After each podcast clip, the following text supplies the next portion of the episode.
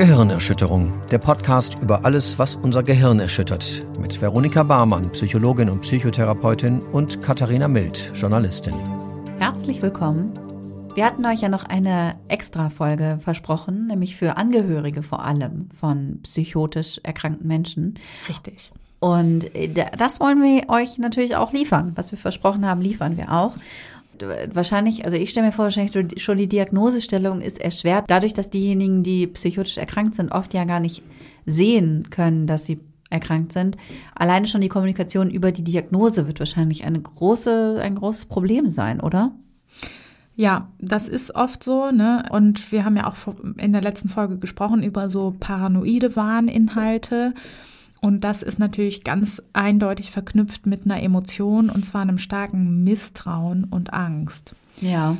Und da ist es natürlich schwierig, ne, wenn ich dann da reingehe und sage, ey, ich glaube, du bist verrückt, ne, und äh, das ist einfach Quatsch, was du hier redest.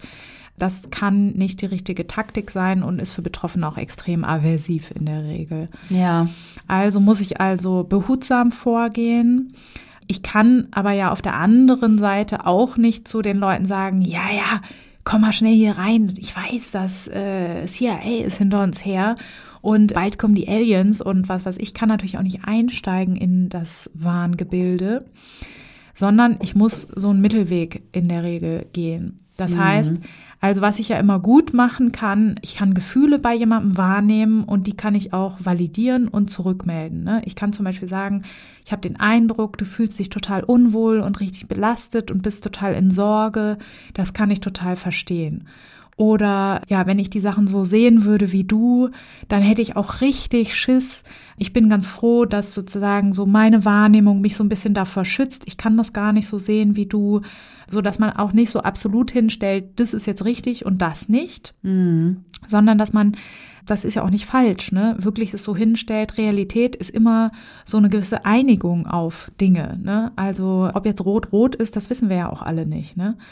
Und deswegen finde ich, so kann man da immer eine ganz gute Waage finden, weil ich kann natürlich nicht sagen, ja, ja, ich weiß, aus ihrem Klo kommen Dämpfe oder so, ne?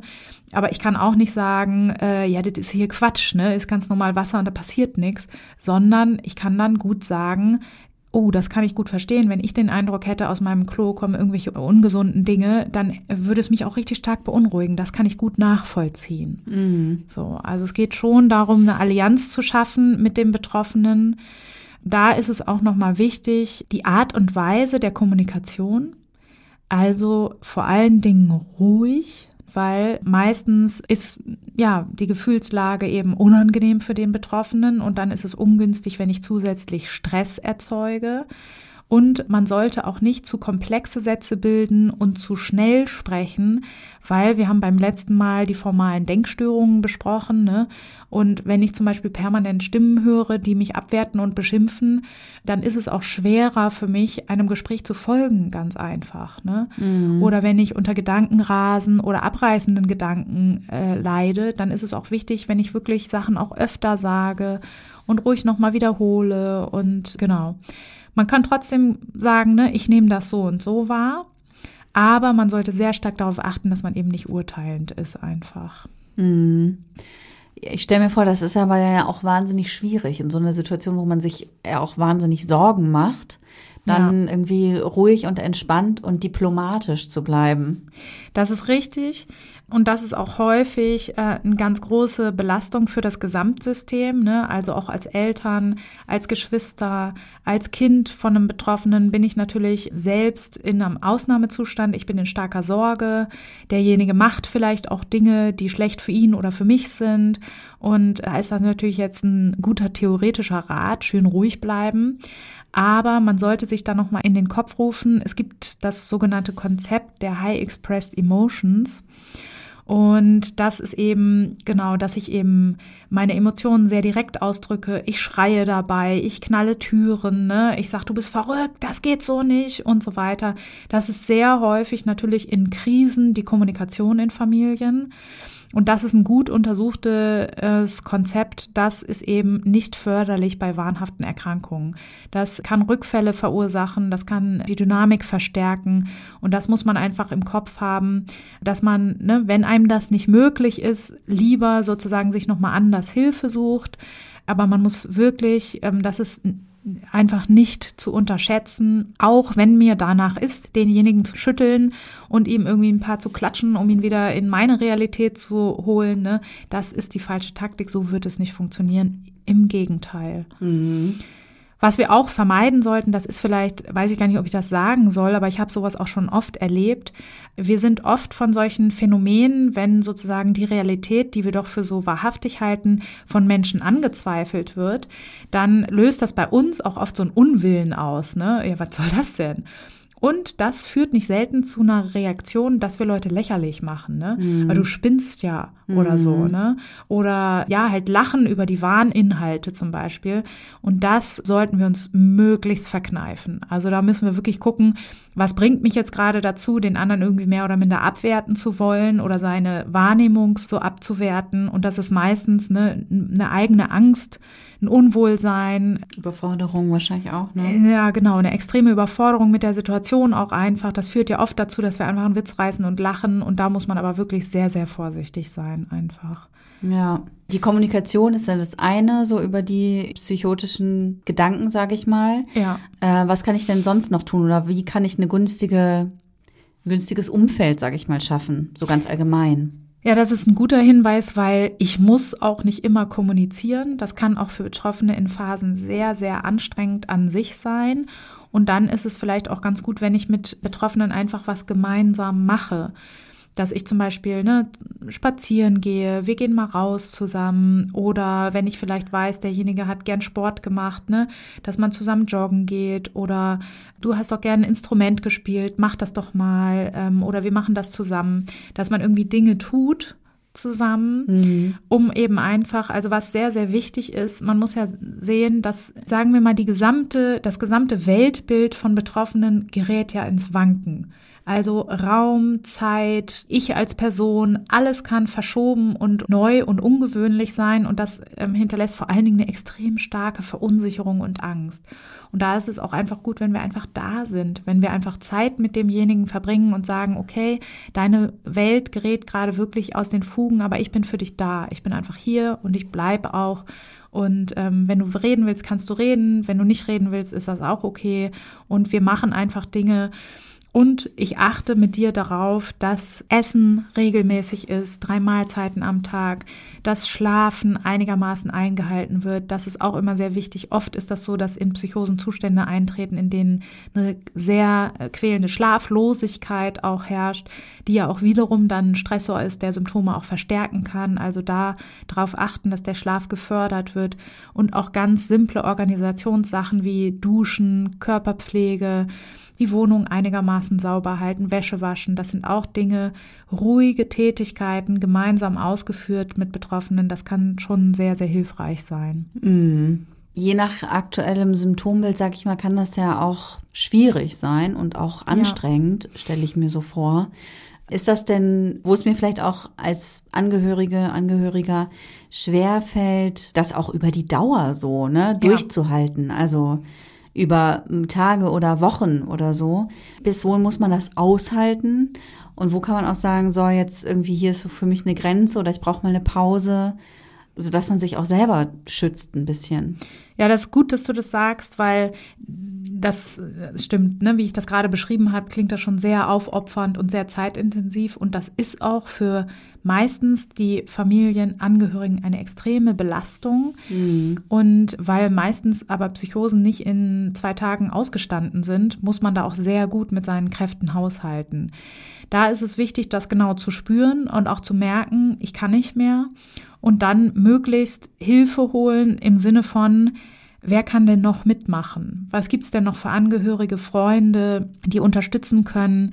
Sich selbst Informationen einholen kann auch sehr hilfreich sein, ne? dass man vielleicht am Anfang komplett in einer neuen Situation ist, die sehr verunsichernd ist. Da kann es natürlich helfen zu gucken, okay, ich kaufe mir ein Buch, ich spreche mit anderen Betroffenen, ich gehe selber zum Arzt, um mich zu erkundigen auch solche entlastenden Systeme wie Telefonseelsorge, sozialpsychiatrischer Dienst sind auch für Angehörige da. Ne? Mhm. Also wenn der Betroffene selber vielleicht jetzt nicht sagt, ich brauche mal Hilfe, sondern gerade in einer ganz anderen Wahrnehmung ist, dann kann ich aber mir trotzdem Hilfe holen, um mich sozusagen zu validieren, um zu gucken, schätze ich das richtig ein. Ne? Oft ist es auch so, dass man dann auch selber anfängt, an seiner eigenen Wahrnehmung zu zweifeln. Ne? Also wenn ich den Eindruck habe, dir geht's jetzt wahnsinnig schlecht und du sagst mir aber immer, nee, ist super alles, ne? ich bin mega happy, mhm. ich bin mhm. total voller Energie, dann denke ich mir natürlich auch, ja, vielleicht bin ich auch einfach schief gewickelt hier. Ne? Ja. Und da ist es total gut, sich nochmal von externen Fachmenschen einfach einen Rat einzuholen wie gesagt, andere Vertrauenspersonen hinzuzuziehen, das ist auch häufig eine gute Idee dabei, wenn man zum Beispiel jemanden zu einer Behandlung überreden will, dann kann man immer begleiten, sagen, ich gehe mit dir mit, ähm, wir machen das ganz kleinschrittig, ne? wir müssen ja nur mal zum Hausarzt erstmal gehen und wir müssen uns ja nur mal anhören, was der sagt und so. Da ist es sehr gut vorsichtig vorzugehen. Und da ist es aber auch immer wichtig zu gucken, in welcher Beziehung stehe ich denn zu der Person. Ne? Mhm. Oft ist es da so, dass Eltern nicht die richtigen sind, weil da oft eher so eine Reaktanz entsteht, nee, nee, ihr seid doch nur überbesorgt, ne? Ähm, jetzt lasst mich mal in Ruhe, ich kann das irgendwie alles alleine lösen. Und da kann man zum Beispiel auch gut Vertrauenspersonen von außen hinzuziehen, ne? Patentante, Partneronkel, irgendwie Freunde oder so, ne, die dann vielleicht nochmal mit einer nicht ganz so im System drinsteckenden Sichtweise bei Betroffenen viel mehr erreichen können, zum Beispiel. Ja. Es gibt auch ganz tolle Angebote. Zum Beispiel gibt es so den Ansatz des Trialogs. Das sind spezielle Seminare, die es in Großstädten auch gibt. Ähm, ich weiß gar nicht, in Bremen glaube ich nicht. Hoffentlich lüge ich jetzt nicht, aber so in Hamburg, Hannover, Berlin gibt es diese Seminare, sogenannte Psychoseseminare. Und da treffen sich Behandler, Betroffene und Angehörige auf Augenhöhe und versuchen gemeinsam Lösungen zu entwickeln. Mhm. Und das empfehle ich eigentlich immer Familien, wo es eben Betroffene gibt, sowas aufzusuchen, um einfach, ja, damit jeder seine Perspektive nochmal gesehen bekommt und äh, wirklich sozusagen die Kräfte eher zusammengeführt werden können, dieses Problem zu lösen, als was dann teilweise auch sozusagen passiert, gegeneinander zu arbeiten. Dafür ist die Situation halt schon belastend genug einfach. Ja. Deswegen da gibt's ganz, ganz tolle Ansätze, so unter dem Motto, es ist normal, verschieden zu sein. Die setzen sich auch ganz stark gegen die Stigmatisierung psychotischer Erkrankungen ein. Und das ist auch ganz, ganz oft wichtig. Als Angehörige ist es auch gut, mich sozusagen da genau zu informieren und auch zu gucken, wo liegt denn hier meine eigene Scham? Ne? Es ist oft kein Thema, was wir jetzt auf einer Cocktailparty breitlatschen. Ne? Mein Bruder ist psychotisch oder mein Vater hat Schizophrenie oder so. Das sind Themen, für die wir uns immer meistens noch sehr stark schämen. Mhm. Was auch nicht daran liegt, weil wir einfach so verhuschte Menschen ohne Rückgrat sind, sondern weil eben die Stigmatisierung in unserer Gesellschaft immer noch sehr stark ist. Ja. Also es ist immer noch so, dass in Medien Menschen mit psychotischen Erkrankungen oft dargestellt werden als Täter, als aggressiv. Ne? Also da kriege ich immer, ah, habe ich auch schon bei Instagram böse kommentiert, irgendwelche tollen Krimis, wo dann immer der Typ mit der Axt im Kopf reinkommt, der irgendwie natürlich irgendwie so eine Art Schizophrenie hat und dann alle wegmeuchelt, was in der Realität überhaupt nicht das Bild ist. Das sind sehr, sehr seltene Ausnahmefälle während betrunkene Täter recht häufig vorkommen. Ne? Darüber gibt es irgendwie weniger Krimis so, ne? dass einer irgendwie besoffen nach dem Oktoberfest irgendwie durchballert. Ja. Äh, liest sich wohl nicht so gut wie dieser Gruselfaktor psychische Erkrankung, der aber eben zu einem extremen Zerrbild einfach führt, das so gar nicht besteht. Ne? Also ja. tatsächlich, wenn es schon um kriminelle Handlungen geht, dann sind es eher Menschen in Psychosen, die wir schützen müssen, weil die natürlich, wie man sich vorstellen kann, mit Ich-Störungen und Denkstörungen extrem ungeschützt sind. Ne?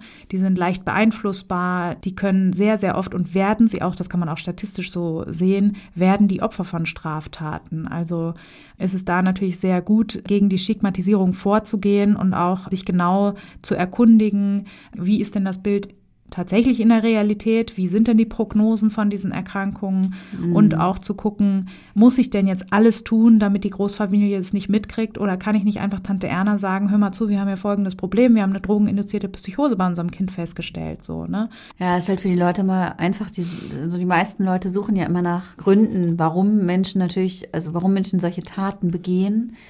Und ich muss gestehen, mir ist dann auch immer lieber, eine psychische Erkrankung ist der Grund oder ja. wird als Grund herangezogen, als zum Beispiel Migrationshintergrund oder so, weißt du?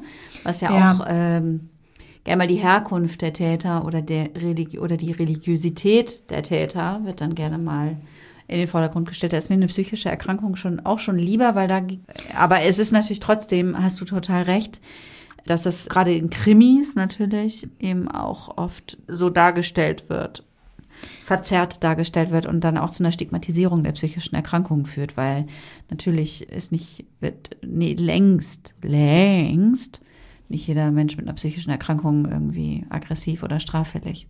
Genau. Ja, klar, wir wollen immer gerne Erklärungen haben für Leid und so, ne? Und ja. es ist natürlich auch total gut zu sagen, oh, das ist die Abweichung, ne? Das ja. ist, äh, die sind außer Norm gefallen, das hat gar nichts mit uns zu tun. Genau, mir kann aber, das nicht passieren. Genau, aber da ist ja schon der erste Fehler.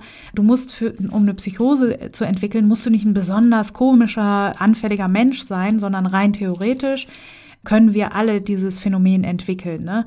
Also allein Schlafentzug ähm, führt bei fast allen Menschen irgendwann zu Delirzuständen und jeder von uns kann das entwickeln. Also ist ja auch diese Erklärung, oh ja, diese Straftaten, diese Übeln, das machen nur welche, die wirklich einen an der Waffel haben.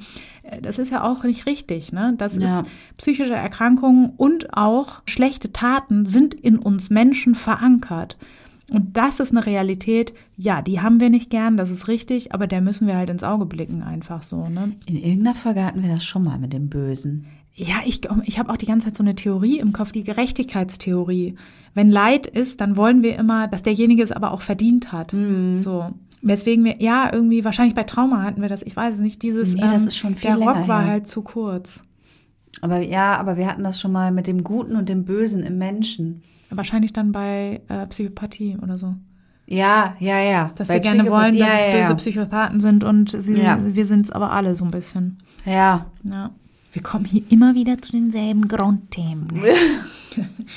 Am Ende aber ich weiß, da konnten wir uns auch nicht drauf einigen, weil ich war, glaube ich, der Meinung, alle Menschen sind von Grund auf gut. Mhm. Habe ich häufiger das Problem und diese mhm. Diskussion. ja, ja, kommt vielleicht so auch die Prägung an. Ja, ja, die Prägung. Und besonders schwierig wird aber diese, die Angehörigenschaft, sage ich mal, auch wenn es eben dann doch darum geht, Eigen- oder Fremdgefährdung. Ja. Und wenn man dann eben auch äh, vor der Entscheidung steht, muss man jetzt die Person einweisen genau. lassen. Ja, das sind sehr, sehr schwierige Situationen, die auch ja gar nicht so selten sind, ne? weil es natürlich da immer die Frage ist, ähm, welches Gut steht jetzt im Vordergrund? Die Freiheit des Einzelnen oder der Schutz des Einzelnen. Mhm. Und da ist ja auch so, ist ja in unserem Grundgesetz verankert, ne? Wir haben das Recht auf Freiheit und das Recht auf Unversehrtheit einfach, ne? Mhm. Und wenn durch meine Freiheit meine Unversehrtheit nicht mehr gewährleistet ist, dann habe ich halt ein Dilemma einfach. Mhm. Und das ist natürlich bei uns einmal gesetzlich geregelt. Ne? Das kann nur durch einen Beschluss, äh, durch einen richterlichen Beschluss äh, ähm, gegen meinen Willen durchgeführt werden. Und das ist ähm, für Behandler und Betroffene eine extrem unangenehme Situation, für alle Beteiligten sehr unangenehm, weil eben die Durchführung auch oft sind die Beteiligten da nicht gut geübt drin, sage ich jetzt mal in Anführungszeichen. Ne? Mhm. Also ein Richter ist oft nicht gut ausgebildet in der Einschätzung von psychischen Erkrankungen. Der muss also auf die Einschätzung des Psychiaters oder des ähm, Behandelnden zurückgreifen, weiß dann aber auch oft nicht, was das für die Prognose bedeutet. So, ne? Dann muss es ja auch Menschen geben, die das ausführen. Ne? Also wenn ich zum Beispiel, was weiß ich, mein Sohn, Vater, Bruder, Schwester, Tante steht jetzt irgendwie mit einem Messer bei mir im Garten und droht irgendetwas an, dann muss ich ja akut in dem Moment Moment handeln. Ne? Ja. Und was ich dann machen muss, ist, ich rufe die 110. Das ist auch wichtig, das sollten auch alle wissen. Ne? Das sind Fälle, in denen man Hilfe holen muss, dringend. Ja. Ne? Ja. Aber auch die Polizei oder die Beamten sind eben oft nicht gut auf solche Situationen vorbereitet. Ne? Und da ist es so, dass man ja auch da nicht sagen kann, okay, ich rede dann jetzt vier Stunden mit der Betroffenen, bis sie selber einsieht, wäre vielleicht ganz gut, wenn ich mitkomme, sondern da wird sehr oft Gewalt angewandt. Und wenn man als Betroffener in so einer Ausnahmesituation sich befindet und dann setzen sich drei Beamte auf einen und man kriegt gegen den Willen Medikamente gespritzt, ne, das kann traumatische Situationen sein, die auch zusätzliche Stressoren natürlich sind und die auch die Heilung äh, stark beeinflussen. Ja. Und da ist klar, dass wir das als Gesellschaft irgendwie lösen müssen und irgendwie entscheiden müssen. Und ja, also auch da ist es oft, dass man ne, den Impuls hat, lieber wegzugucken, lieber nichts zu machen oder so. Und da würde ich gerne auch alle anregen, bietet Hilfe an, bietet auch Entscheidungshilfe an, Gespräche an, wenn ihr sowas im Freundeskreis habt, in der irgendwie sozusagen damit berührt seid, ne, beschäftigt euch damit. So. Ja. Ähm, weil nur das kann dazu führen, dass wir dann gemeinsam bessere Entscheidungen treffen oder auch diese Vorgänge verbessern können einfach. Ne? Ja. Also Gewalt sollte immer nach Möglichkeit vermieden werden, lässt sich aber einfach nicht immer vermeiden. Das ist einfach so. Und da ist es dann eben auch wichtig, Menschen vor ihren eigenen Taten im Wahn zu schützen. Ne? Ja. Genau, ist eine sehr, sehr schwierige Situation und schwierig als Gesellschaft zu entscheiden, aber noch schwieriger im Einzelfall unter Druck zu entscheiden. Und da ist es gut, wenn man gut informiert ist darüber. Da ist es gut, wenn man sich mit anderen Betroffenen und Angehörigen von Betroffenen auch austauscht und das bespricht zusammen, um auch zumindest festzustellen, man steht natürlich nicht alleine damit da, sondern das kommt häufiger vor. Und ähm, da ist es gut, das aufzuarbeiten und ähm, sich damit zu befassen. Ja, wahrscheinlich gibt's auch, genau, du hast es eben schon angesprochen, so Telefonseelsorge oder solche Stellen, wo man sich auch Unterstützung holen kann. Es gibt bestimmt auch immer mal Gruppen für Angehörige psychischer Erkrankungen, ja. äh, wo man sich auch eben auch Unterstützung holen kann, ne? wenn man jetzt. Genau. Angehörige äh, von Menschen mit psychischen Erkrankungen. Da gibt es viele Selbsthilfegruppen und das ist auch gut, da mal vorbeizugucken, weil oft denkt man ja als Angehöriger, ja, ich hab's ja nicht, ne? Ja, ich bin ja gesund, so, ne? Und ähm, so soll es auch bleiben. Genau, anderen geht's ja viel schlechter. Ja, genau. Aber erstens ist es auch gut, seine eigene seelische Gesundheit zu erhalten mit Entlastung. Ja. Und zweitens, nur weil derjenige betroffen ist und man Gott sei Dank die Erkrankung nicht selbst hat, ist die Belastung immer für das Familiensystem sehr, sehr hoch. Ja. Also kümmert euch um euch. Nehmt euch ruhig das Recht raus, ähm, dafür euch zu sorgen. Das ist total wichtig. Ja. Vielen Dank, Vero, für die Gehirnerschütterung und euch da draußen vielen Dank fürs Zuhören. Wir verlinken euch äh, unter dieser Folge auch nochmal ein paar Dinge, hilfreiche Dinge. Äh, da könnt ihr nochmal weiterschauen, falls es euch interessiert und falls ihr noch Anregungen habt für uns, welchen Themen wir uns nochmal widmen sollen, dann meldet euch gerne bei uns. Macht's gut und bis zur nächsten Folge. Das war Gehirnerschütterung, der Podcast über alles, was unser Gehirn erschüttert. Alle Folgen, Infos über das Projekt und wie ihr es unterstützen könnt, findet ihr auf gehirnerschütterung.com. Gehirnerschütterung mit UE.